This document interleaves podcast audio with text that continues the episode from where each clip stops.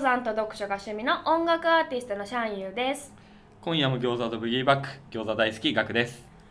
私たち2人がホストとなってお送りしている「最近何読んだ?」略して「何読みは」普段私たちが気になって読んでいる本とか最近のニュースや話題などテキストメディアを中心にピックアップして自分たちの独自の視点でさまざまな日常の話をお届けしていくゆるゆるなラジオ風トーク番組となっております。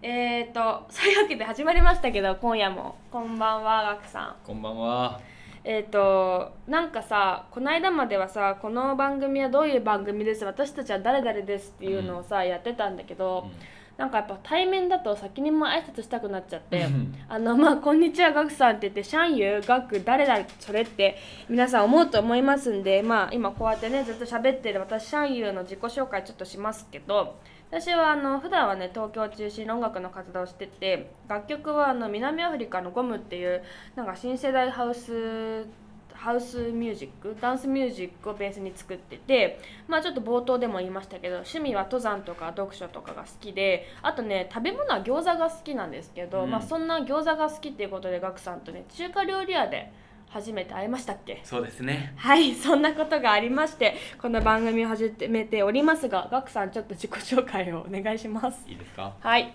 えー、こんばんは33歳独身ほぼ無職の小笠原岳です餃子愛好家として美味しい餃子の電波を目的に週8で餃子の食べ歩きをしていますインスタグラムでそのお店と餃子を紹介しており今現在で1万2000人ほどの方々にフォローしていただいております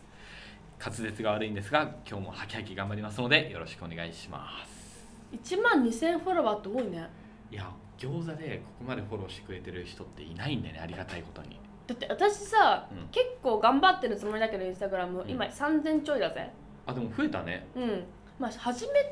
始めたの多分100人ぐらいだから、うんそっから考えると増えたけど、うんいやでも1万2000ってさ1万超えってストーリーにリンク貼れる人でしょ晴れますよいやー羨ましいわリンク貼れるのストーリーにでもあの結局インスタグラムって継続だと思うしあとはやっぱなりんかちょっとユニクロっぽいの出してきたね ごめんねあ僕元ユニクロで10年間働いておりましたのでいややっぱなんかそういうマーケティングっぽいやつ出してきたなって思っただから俺でも最後の方はインスタ系のちょっと会社のインスタ系もちょっと関与してたしあやっぱそうなんだそうそうそうそう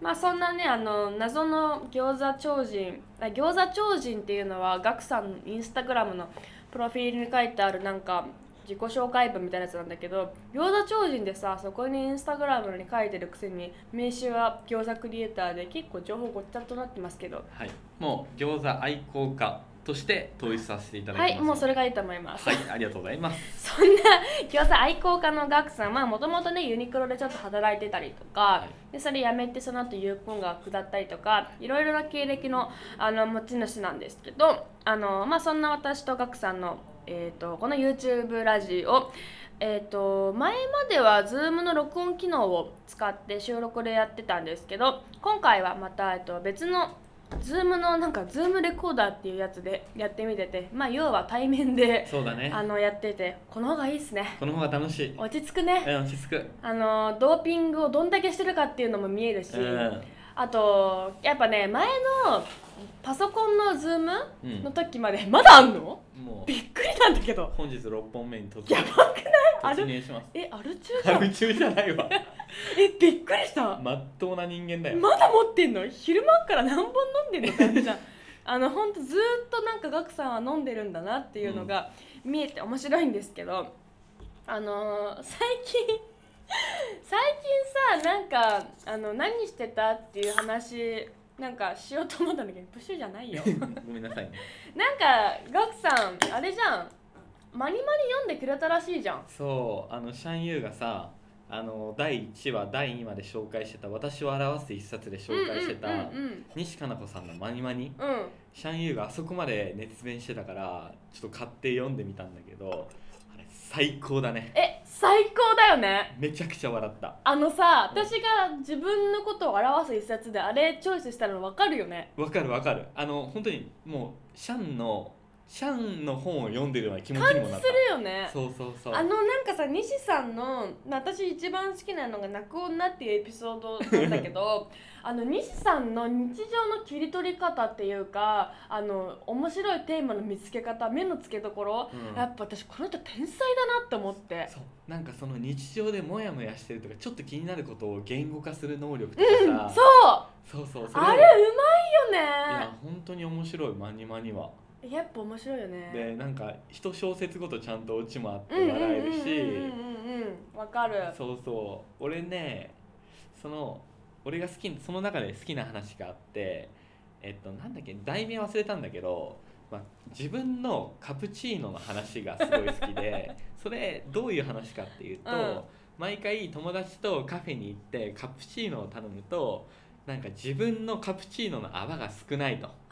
でいつも友達の方のカプチーノの方が泡が多いとか、なんか友達とスキー旅行に行ったと。うんスキー旅行でレンタルウェアしたら友達はみんな可愛いウェアなのに私だけクソダサいウェアを着させられたと かなんかけなんか個体差の話というか、なんで自分だけそういう目に遭うんだっていうような話があるじゃん、うんうんあるあるあの話にめちゃくちゃ共感わするかるすっげえわかるうん、あの俺さもう定食屋とか行くとさ、なんか唐揚げ定食とかうんはい頼むじゃん、はいはいはい2人ともね、うんそうすると100%俺の方にちょっと唐揚げが小さいのが出てくるのよああそういうの気になるよねそうでもさい言えないじゃんうんうんうん言ったらさ「何こいつちっちゃいこと言いやがっうんて」うとんうか言んわれるわけかるわどかる俺もうそういうのがめちゃくちゃ気になっちゃうのあのさコーヒーとかだとさ私なんか自分がさ飲食店でバイトとかしてるからわかるんだけどさ、こうホットコーヒーとかだったらさなんかピッと押すだけだからさ、量同じ出てくるじゃそうだん、ねけどさアイスコーヒーとかアイスのカフェラテとかってさグラスに注ぐじゃん、うん注ぐ人がいるってことはさ、う量ぴったりになんないじゃんそうしかも氷の量もさ目そう分量じゃんそうだから私さあれすごい自分が作ってるかわかんないけどあれめっちゃ気になっちゃって自分がカフェとか行くと、うなんか同じで頼んで同じで来た時にあれこっちの方が若干量多くねわかるみたい な、んなんか例えばさうん、なんか友達がさ席に座ってるじゃうんうんうんんうんで代表して自分が頼みに行ってさうんそれを持ってく時さどっちを差し出すかがすげえでもでもそういう時にあでもこれこっちの方が絶対量多いって絶対分かってるんだけどこれを自分の方になんかしたら後でなんか悪いこと降りかかるかもしんないとか後で帰り道になんか道でうんこ踏むんじゃねえかみたいなことをすごい思っちゃって、わかるわかするごわい思かるって量が少ない方自分にする。そうあとさその友達にうさん、 「うわこいつ多いの選びやそがうったそうとかそう思われたくないじそゃうん思われたくないわかるでもでもそこを何も気にしませんでしたって言って持っていけばいいんだけどでも考えすぎてめっちゃわで多分相手は気にしてないんだよか、る、うんでも自分はうわあっちの方が多かったちくしでょうもって思いながならんか逆もあってそういう自分もあるんだけど誰かに頼んでそういうの持ってきてもらった時になんかそういうこと思ってこれを差し出したのかなこいつはとかすごい考えちゃういやもう俺もうこれ最近動画こしててさ最近さあのカップラーメンとか買うじゃん、うん日清の、あうんあいう時にさもう絶対中振って具の量を確かめ んだよなんかそれシャカシャカどうこうしてるよいや俺多分病気だと思うすだからごいどうこうしてる、あとさコンビニとかでうさん、、はホットスナックいとはかいはいは頼むじゃん、いそうするとさなんかた例えばさファミチキとかさ、うん焼き鳥とかあるじゃん、うん絶対小さい方来ないえだそかれら俺思いすぎだよ俺最近だから、うん、あの奥の方のやつお願いし ます嫌な感いやじいやででもも気持ちわかるそ気持ちすごいわかるういやそうなんだから俺この西加奈子さんの個体差の話はとてつもなくすごいわかてかささあの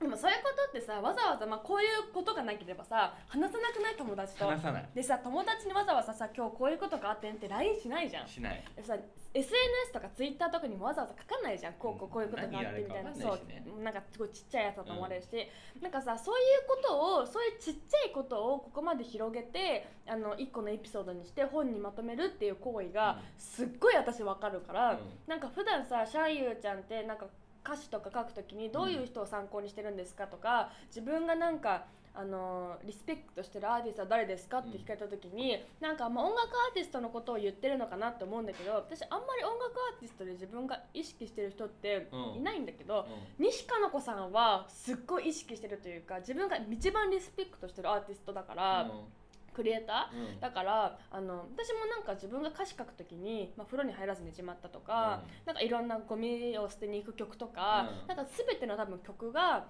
わざわざ友達とかにも言わないけど、うんあとわざわざツイッターとかにも書かないけど自分の中で超気になってるちっちゃいこととかをなんかテーマにして、うんそこになんか焦点を当てて一個曲を作るみたいな作り方を私がすごいしてて、いやそうだよねなんかすごいわかるそれがそうそわうかそれが結構私は西さんの作品が好きだからずっと昔から読んでて全部読んでるのよ。ったうん多分そういうなんかマインドみたいなのは西さんとかの作品とかからすごい影響を受けてるなって思う。いやもうね本当これ読んでるとシャンユーを思い出したりそのシャンユーの歌詞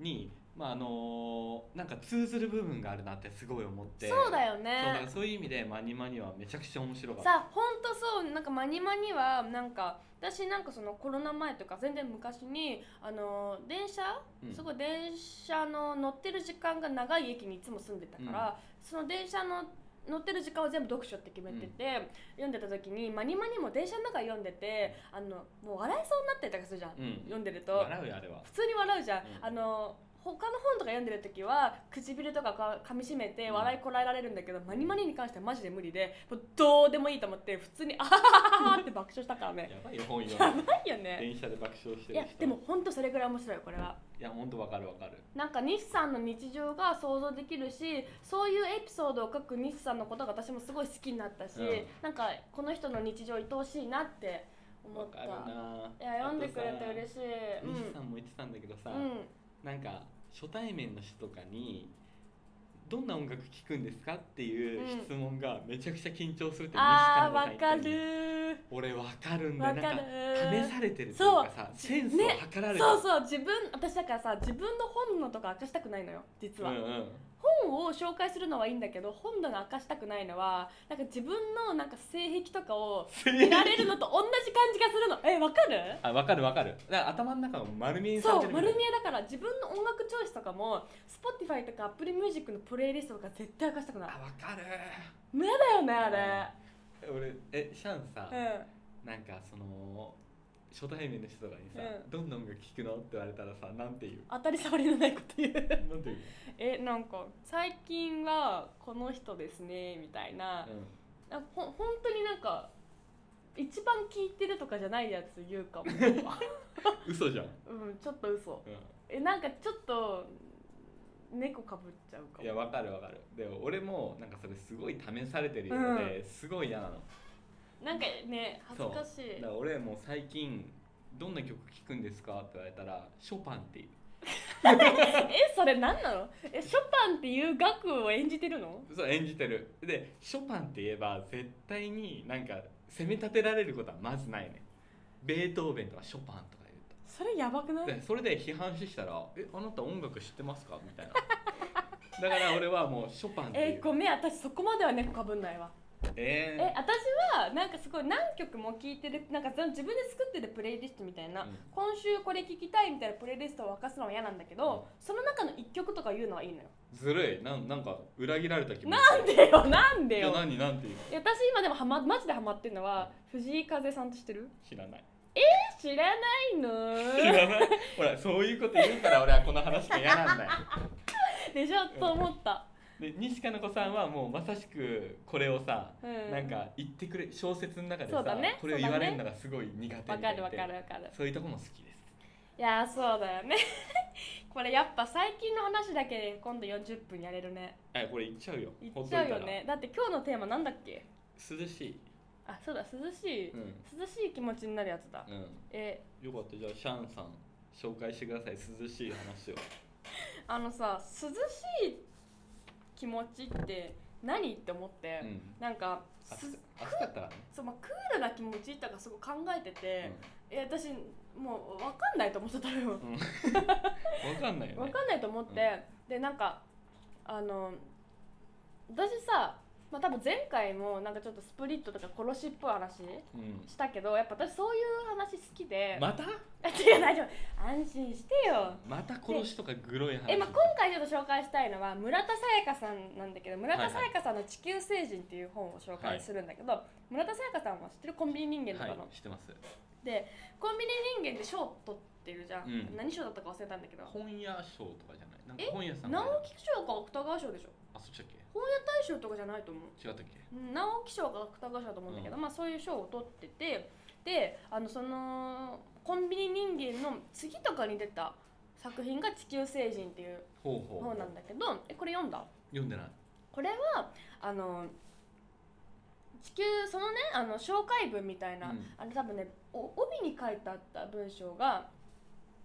あの地球では恋愛がどんなに素晴らしいか若い女はセックスをしてその末に人間を生産することがどんなに素敵なことかうん力を込めて宣伝しているほ地球星人が繁殖するためにこの仕組みを作り上げたのだろう私はどうやって生き延びればいいのだろうっていううほうほこうとが帯に書いてあっちょっとて哲学的なそうそう私それでおこれ絶対面白いって思って、あの買って読んだら私コンビニ人間より好きだったんだけあどそうなんだまああのちょっとなんか人肉っぽい描写とかもうんあって、それからちょっとなんか背筋スーッとする系だなと思って、まあ、うんこの本チョイスしたんだけど、あなるほどねそうそうそうでなんかそのなんかさあのこの地球上に生まれたなんか人類的な人間とか、うんまあ、生き物全般そうかもなんだけどあの、まあ、例えば学校に行って勉強して就職してなんかその、まあ、誰かと結婚して、うんなんか子供を産んで子孫を繁栄していくみたいなサイクル、うんみたいのがなんか割と普通というか、うんなんか、まあ、推奨されてる生き方みたいなわかんないけど、うんうんみたいな風なのがあるけどなんかそういう、うんなんか社会においてのなんか生活はなんかになんか結構なんかそれってどうなのみたいな問題提起をうんうんしている作品うんうんだなっていうふうに私は認識しててなんかこのそういうそのまあ子供を産んでうんなんか子孫を繁栄していくみたいなシステムうんが行われているこの社会がうんなんか巣の羅列うんなんか巣っていうのはまあ家だよねうんうんなんかそのまあ子供とかがその家族で住んでて子供を作って産んでみたいなその巣がうん羅列してるうんっていう社会っていうふうに村田さんは言っててなるほどなんかこの社会はその人間を作る工場うんだっていうふうに言っててそのなんかその主人公、うんこの地球星人に出てくる主人公はその人間を作る工場の一部になるか、そのパーツの自分自身が一部になるかならないかみたいなことですごく葛藤してる。あーなるほどね主人公なのよ、うんで結構私それなんかすごいあのなんか納得してうんなんかだからそれからどんどんどんどん、うんそういう社会に生きる自分っうんていうのにもがき苦しんで、うん最終的にはまあなんかあの、まあ、他にもいろいろ。出てくるんだけど登場人物が、あの結局なんか人肉の方にうん最終的には行っちゃうの行まくたん行くんだけど、なんかこのなんか作品はそのまあ私もさ別に、私はまあ就職してその後ね仕事辞めて結構自由な、フリーな生き方をしているけどその子供を産んで子孫を繁栄していくみたいな、うん割となんか生き物の自然の流れみたいなうんことに対してあんまり疑問を抱いてなかったから、まあ、あー結婚とかは別にどっちでもいいと思ってるけどうんなんかそこにこんだけなんか問題提起をするっていうのがあーなんかその普通っていう当たり前みたいな自分たちの思っている当たり前が、うんこの地球星人ではなんていうのか狂気っていうかそのこ滑稽なことっていうか、うんうんうん狂狂気なことっていううんか当、たり前のことじゃないんだよってことでそうそうそう、それがなんかこの作品上ではうんすごくなんか気持ち悪いことみたいな風にう描かれてるから、あーなんかそういう捉え方もあるなって思って、なんかそういうところにちょっと共感をしたというかだからなんか私はコンビニ人間よりうんこっちの作品が面白かったんだけどなんかまあ、うん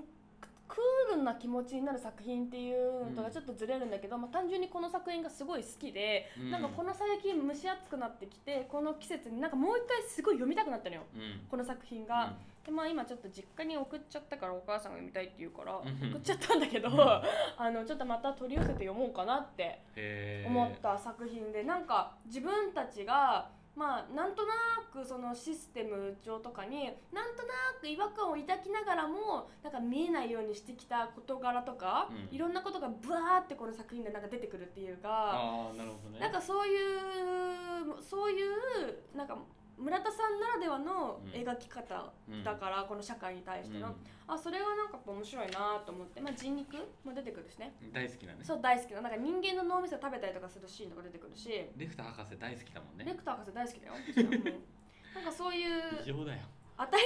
前に対する、うなんか、えー、と当たり前に対するなんか問題提起そうそうそうがんすごいやっぱい面白いなってえーシャインはここにその共感とかそういう気持ちが強いのめっちゃ共感が強いあそうなうんんだ、なんか私もそのなんていうか結婚とかうんい別にしてもしなくてもどっちでもいいのよあそうだあねんなん紙上の契約じゃんとや思っ本てるか当ら紙切れ一枚の話ででしすよょ、ねうんクソどうでもよくってなんかやばいなんで笑ってんのいやいやなんかまあその自分は子供を産める性に生まれてるから、う んだってクックさん子供産みたくても産めないでしょ読めないですね、でしょうんだから子供を産める性を持って生まれたから、うんまあそれも私たまたまだと思ってるけど、たまたま偶然この性を持って生まれたから子供を産むっていう経験はしてみたいなと思いつつうも、ん結婚に関してはだってさ動物とかうんアリとかさ、うんまあ、アリも以外もあるかなんか象とかさ、うんその自然界に生きるさなんか生き物たちってさ結婚みたいな契約多分ないじゃんうんないねあんのかもしんないけどさ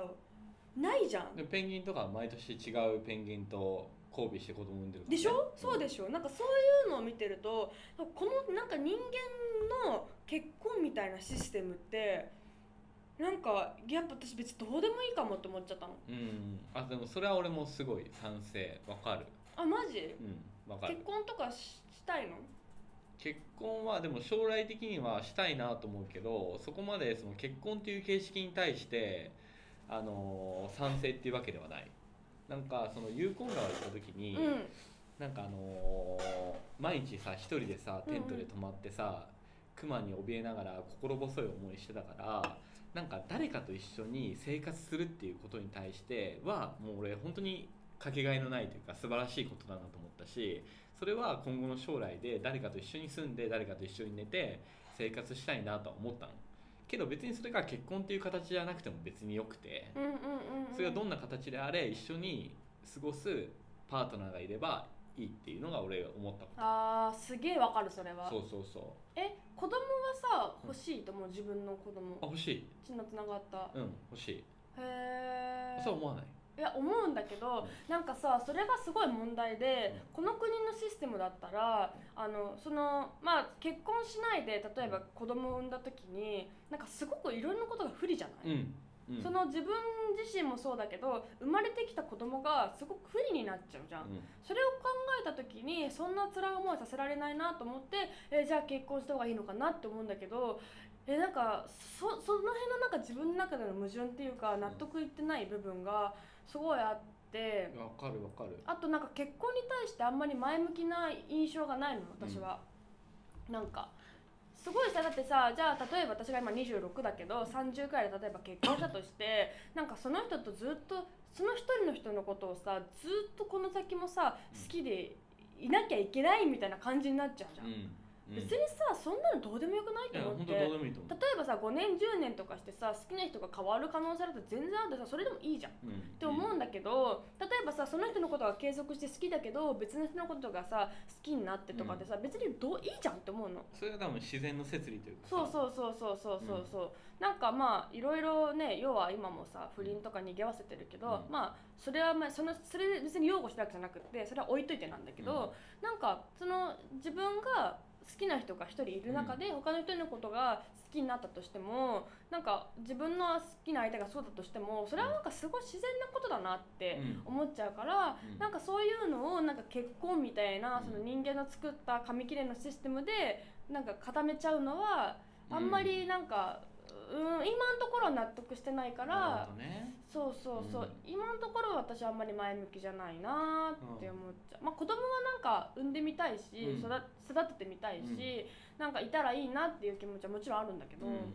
かそれでさ岡本太郎さんとかさ僕、大大好きな尊敬してる人なんだけど、うんうんうん岡本太郎さんとかパートナーいたね、うんうんうんでも結婚に対しては同じくあの意味がないとうんうん言ってて、でも生活していく上でどうしても不自由があったりさ、そういう金銭面の部分でもさなんか、あのーそういう契約を結んでないと不便なところがあるから、うんうんあの人はパートナーをどうしたかっていうと、うん自分の養子にしたのパートナー養子にしたのあの人そうそうそうそう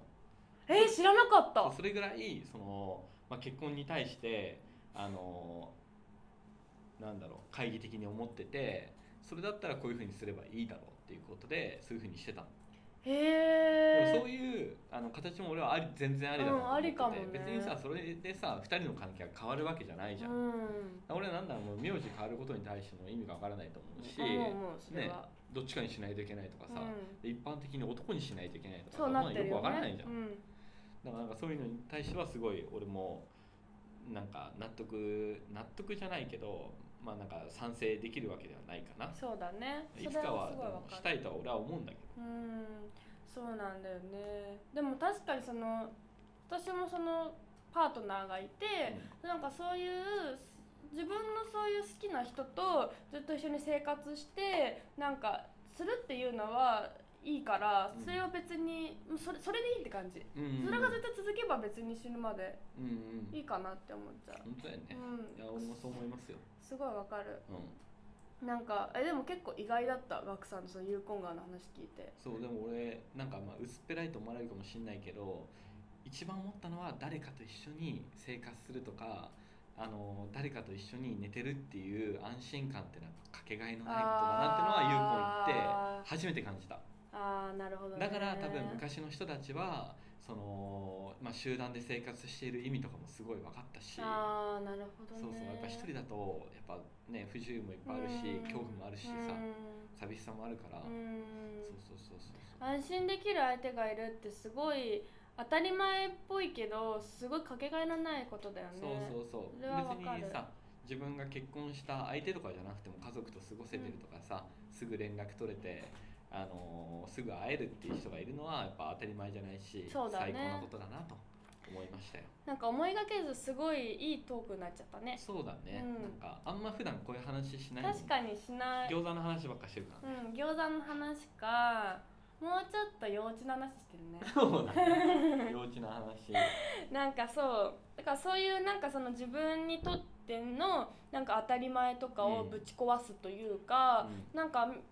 この社会、まあ、今はこういう社会に生きてるからにおいての当たり前ってどういうことだろうみたいなことを思い直す、うんあのきっかけになるから、まあ、村田沙耶香さんはやっぱりずっと定期的に読みたいなって思う作品だったかな。まあそんなわけでガクさんのおすすめブックスも聞きたいとこですけど今日は何ですか今日ははい沢木耕太郎さんの「塔」っていう本塔ですはい佐々え木っ幸と太郎さん知ってるよ、深夜特急うん深夜特急だよねそうで沢木耕太郎さんが書いた、あのー山登りの本がありましてへえで「凍える」って書いて「塔」だから今回涼しい話なるほどもうなるほどむしろ極寒な話なんだけど、うんうんをうん紹介したいなと思ってて、俺この本めちゃくちゃ好きなの。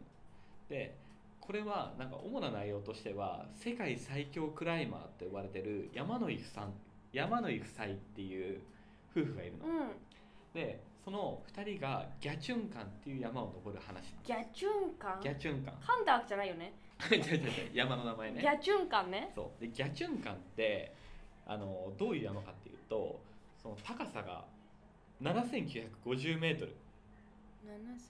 7950メートルそう、はいはいはいでエベレストとか K2 っていう,、うんうん K2 わかるもう本当にあの、まあ、登山家の夢とか、うんうんまあ、あの山知らない人でもそのエベレストとかうん K2 は知ってるっていう山は、まあ、8 0 0 0ルを超えるうん山、うんうんで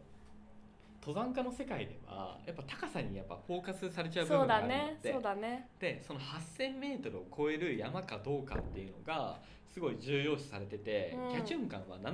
7,952m だから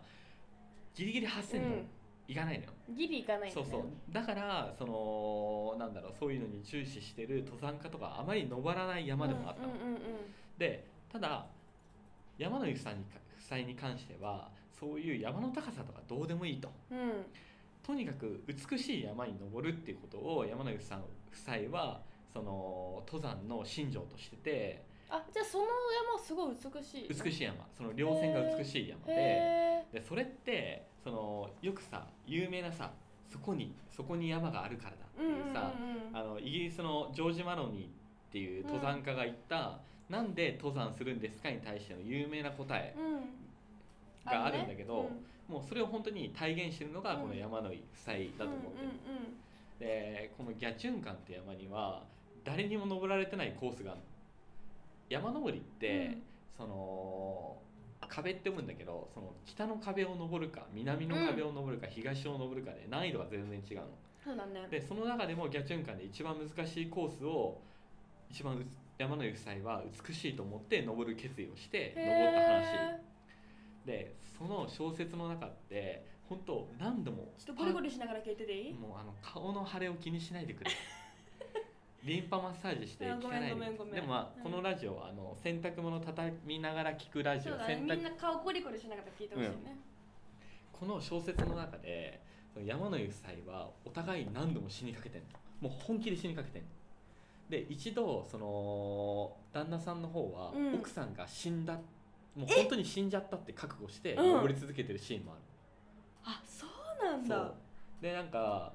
あのーそれぐらいその緊迫感ある内容なんだけど、うんこれを沢木耕太郎さんが書いてるってのもあってどんな登山の本よりもあの息遣いを感じるぐらいの臨場感がある本なのいややっぱさその沢木さんはあのこっちが本当にそれをあの私深夜特急しか読んでないけど、あのやりたくなるようなあの描写が超うまいなって思っててそうそ私うその沢木さんさ深夜特急だとさあの、うんバスでさ乗り継いでさ行くね旅するさん話を書いてるじゃない、書いてるでそれをさ学生時代に読んで私あのあの私日雇い労働者の町うんに興味があるからずっと長年フィールドワーク続けてきてるんだけど、それで沢木さんの本読んだ時にあなんかバス乗ってちょっと旅したいと思って、高速バス深夜バスを乗り継いで、あの大阪のさ西成地区ってあるねわかる、うんとかになんか私一人で行ったりとかしへてーそれ結構いそれでバスで行こうと思ったのも、まあ、なんかお金を節約したいっていうのもあるけどなんかその沢木さんの本を読んで高速バスの旅っていうのにすごい見せられてやったってういうのもあるからあすごい描写がうまいっていうのはわかる。そうだよねだって深夜特急で、あのー我々世代とかもう一個前の世代とかはもうどんどんその海外旅行の人が、まあ、みんなその深夜特急を持って旅行したら有名だからね青春18切符とかもあそうだ結ね構そうじゃない、うんなんかそんなイメージがある。そうそうへでえ。その沢木耕太郎さんが書いてるからこそ、うその息遣いを感じるぐらいの臨場感もあるし、ん、うん、まあ、読み物として読み応えがあるしうんうんうんうん面白くてあとはやっぱ本人が書く以上に実は状況の状描写がリアルだったり内面的な表現が生々しくてもう雪山の恐怖を感じるけど登山家へのリスペクトも同時に生まれるような作品へえ。登山家とか冒険家がやっぱすごい好きで、ねなんかだってさ今全何回これ七七八 7?8 ぐらい、うん、ほとんどさ全部本あのキャンプとかそうそうそアウトう、ドア系じゃないまあ、旅とかね旅とかそうだ冒ね険家の話やっぱ学っていう名前のさ学学ぶじゃなくて山岳の学なんじゃない解明しよううん、うんした方がいいよでもやっぱそれぐらいねやっぱね冒険家とか登山家にリスペクトがあって好きなんだね好きっていうのはやっぱりなんかあのこういう人ほどちゃんと生きてるなって思うのやっぱり死に死を知ってる人とか、うん死とあのー隣り合わせうんで生きてる人っていうのはやっぱそれだけ性性が明るくなあるーしやっぱ際立つんだよねえなんかそういうなんかそういう風な自分が気持ちになるというかそういう思考になった、うんなんか原体験っていうか,、うんなんかそういうのがあるのガクさんでもそれで言うとやっぱり自分の中ではまあユーコンっていうのは近いしあーでも俺俺はねあの実際本当に死をに直面したとかってないのようーんだからこそこういう人からそういう体験談を聞きたいなと思っててなんか俺の中で死を死の恐怖を持ってる人ってあのー普通の人には持ってないパワーを持ってると思うの例えばスティーブ・ジョブズジョブズとか、あと最近だとあの星野源さんとか、はいはいはいはいはいああいう人ってやっぱり一回死にかけたあのそれこそ私のパパあのユニクロの柳井社長とかもパパ言うな私のパパっていうからんって なっちゃったんだけど俺のパパです柳井さんとかもやっぱ死に対する恐怖を持ってこう日々生きてるのあそうなんだそうそういう人ってやっぱり計り知れないパワーがあるし、うんなんか常人の人には持ってない活力みたいなエネルギーとか活力を持ってるから、そういうふうに自分も生きたいっていうのはずっと思っててあでもそういうなんかその自分が生きるか死ぬかみたいな極限のとこまでいかないと出ないパワーとかそうそうそうそうれはあるねそれはわかる一回死を直前にして振り切ったパワーってうんやっぱり強い、それはわかるで自分もそれを持ちたいけど持ってないからこういう本でかた感じにいってるっていうのは少なからずある。でも学さんでそれで思い出したんだけど、私さ、まあ、今はアーティストとしてやあの活動してるけど、うん今私多分社会人5年目5年目か、とかなのようん、若いなあの5年目なんですよ、うん社会人若いそんで私まああのー普通に専門学校卒業した後に、うん新卒で入った会社がアウトドアの会社なのよ、うんアウトドアアパレルの会社言で、ってたねそうそうあの普通にパターンな型紙作る人をやってたんだけど、超大手だよね超大手、うんまあ名前も出さないぐらいの大手なんだけど、でそこに、まあ、受ける時にその最終の社長面接の前にあのこの夏に最終面接だったんだけど、うん今年の夏頑張りたいことって作文を書くやつがあって。へー私それでなんかあの私なんか、まあ、アウトドアの会社だしと思って、なんかな今年の夏頑張りたいことで登山って書いてある富士山登りたいんだよとおー書いてて、まあ、なんかそのでその最終面接受ける数日前に、うんなんかその自分の人生において、うんいろいろなんかちょっと思い直しちゃったのよ。うん考え直しちゃって、うんそこ受かったら、まあ、ちょっと私横浜出身なんだけうんど、あの関東圏から離れるところに住むことが決まってたから、受かったのね。だからちょっといろいろ考え直しちゃって自分の人生のことで、でなんか私ちょっとこの最終面接前に山登ろうって思ってへえ日本で一番でけえ山富士山に登ろうって思っそれがてすごいなで、まあ、日にちも適当に決めて、うんでもう登山登山もしたことなかったから、うん登山グッズもレンタルして、うんあれ1万ぐらいかかるんだよねあれ高いんだよ結構かかるよね、うんで1万ぐらいかけてレンタルして今いざ行こうと思って結婚しようと思った日がもうすんごい天候悪かったのようんめちゃくちゃ悪天候で 親友らしいらしいよね、うんで親に止められてもこんな日に行くなんてもう死に行くようなもんだからやめなさいバカじゃないなって言われて、うん俺もそう言うわだよね親でもだって言うよね、うんで私はまあ1万円かけてレンタルしちゃってるしお金もったいないから行ってくるみたいになって、うんもう死んだら金とか言ってらんないよ元も子もないよとか言われて、親にまあうんそりゃそうなんだけど私も頑固だからさ、もう行くって決めたから行くみたいになってもうじゃあ知らないからねってそんなんでも行くんだったらもう帰ってこれないから絶好だからねバイバイみたいなことをお母さんに言われうんて絶好って 親子で絶好って何でお母さんに言われて、んもうしょうがないなと思って絶好かと思うんって、うんとりあ仲え良ずしだもんねとりあえず行ったの、うんそうそうでなんか私のんきに行ったんだけど、まあ、なんかはあれ10合目が頂上で、うん8合目のうんに泊まる予定だったんだけど手前で本当悪天候 でもうね視界見えないどころじゃないの危ないよもうほぼ遭難ようんで一人だしうんどうしたらいいか分かんなくなっちゃって死にそうになりなりながら本当お母さんの言う通りだわみたいな感じになってやばいかもと思ってで一人だから誰だよっていいかも分かんないし一人でってやばいねそうしかも一番楽なコース行けばいいのになんかきつい度ランキングうん2番目ぐらいのやつ行っちゃって4コースある中で親友らしいバカだよねバカだねそれでさなんかもうほぼ遭難しかけてあやばいと思った時にほんとなんか目の前にちっちゃい小屋があって、うまんあ、そこが泊まる予定だったからなんだけうど、んなんかギリセーフみたいな危なかったんだ感じになってでまあなんか8合目ついてなんかお母さんに「今8合目だよ」みたいな感じでうんなんか連絡とかしたりして、なんかまあ最終的にちゃんと頂上まで行けて下山できたんだけどなんかすごいそういう私結構ほんと死ぬかもと思ったのうんその時にね。でなんかその後もまあその話をした時にその最終面接で、うんまあなんかわかんないけど社長に気に入ってもらって受かったりとか。すごいよねそれがね買ったのがなんか、うん、びっくりだよね、うん話があったりなんかその後もなんか私毎年それで富士山登るようになって、なんかほんと懲りないんだけどその後一番やっちゃいけないなんか弾丸登山、うん夜間あのあああ山小屋と一泊もしかないやつそうしない泊まらないで夜中めちゃ出くちゃき発ついんでししょてそううん富士山の中で一番きついって言われてる一番距離が長い御殿場ルートで、うんそれしかも悪天候またまたかよそうやっちゃったりとかなんか1合目から登るとかいろいろやっちゃったりしてんのようんで毎回なんか死ぬかもしれないみたいな、本当にやっちゃいけないからおすすめしないんだけど、ギリギリなのを体験しながらでもここで死んだら私の人生終わるまだやりたいこといっぱいあるんだみたいな思い直してっっていうのを結構なんか思い直したりとかしてっていう話を思い出したでもシャンユーはそういうバイタリティを俺か確かに感じるかもしれないうん、かもねうん、なんかも本う当悔いなく生ぜきてるっていうかやっちゃいけないけどねそ全う力で全力そうそで生きてるっうていうのを感じるなんかそういうのがあるからなんか死ぬかもしれないけど明日死んでもぐらいの気持ちで結構いろんなことに挑んでるっていうのもあるかもねうんそれは強いよそれは強いなんかすごい思い出してまた結構話長くなっちゃってなんかそろそろ終わりの時間近づいてんじゃないこれでももうもう過ぎてるわあ終わりの時間過ぎて終るわりの時間過ぎちょってまともう今日も何の話か分かんない感じでいきましたけどあのお互いのおおすすめの涼しくなる本私は村田沙耶香さんの「えー、と地球星人で」ガクさんは、えっ、す沢と木幸太郎さんの「塔はいでしたけどちょっとね」ぜひ読んでいただ きたいねまた全然違う話しちゃったけどね。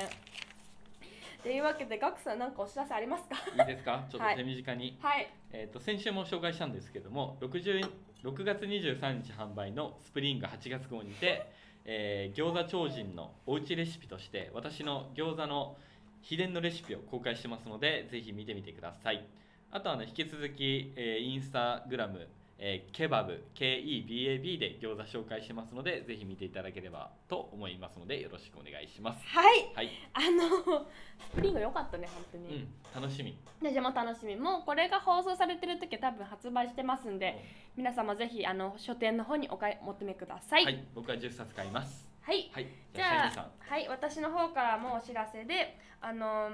8月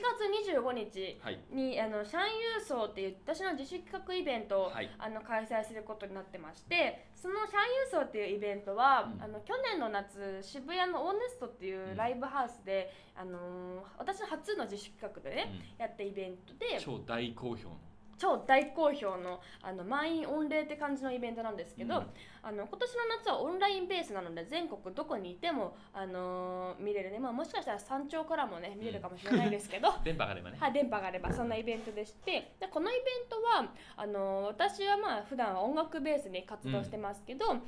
いろんなバンドを呼んで対バンをやるっていうよりかは私の思う面白い人たち、うんまあ、去年だったらコントユニットのテニスコートさんとか、あとは本好きだから、あの自分の気に入ってる本屋さんうんうんの店主に来てもらって。古本屋さんそうそう古本屋さんに出張に来てもらって、まあ、本の出張販売やってもらったりとかその本屋さんと一緒に対談やったりとか、あとはなんかブランドの友達来てもらって、まあ、その子がなんかあの植物の表皮からうん音を取れるうんなんか装置を作ったから、私の育てた植物から音を取ってもらってリミックス作ってもらったりとか、うんまあいろいろあの、やったイベントなんですけど、まあ、今年もねオンラインでなんか、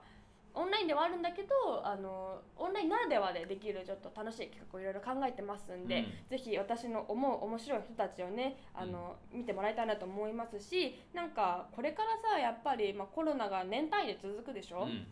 だから、まあ、オンラインベースでいろいろやんなきゃいけないことも多分多いと思うんで、うんまあ、そんな中でもやれる楽しいイベントの可能性をねはい探りたいと思っておりますんで、えっとインスタグラムツイッターの方にページのリンク貼ってるんでプロフィールから、そうそう飛べるようになってますんで、はいぜひチェックをお願いしますはい、楽しみにしてお りますはい大事なとこで噛みましたね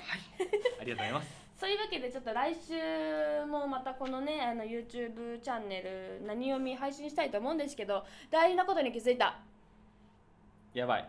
来週のテーマ決めてない決めてないえー、どうするどうしようかマジでどうしようかえどうするえなんか私今さすごいトイレ行きたくてさあちょ俺っもとほんと漏れそうだからトイレの話 じゃあトイレに行きたくてどうしようもない切羽詰まった時に読む本にしようじゃああいいえ素晴らしい俺もめちゃくちゃトイレしたいそういうわけで漏れそうなんで、ここはここら辺で今日はバイバイとしましょう、今あ鳥りがと肌う立ってるありがとうございましたありがとうございました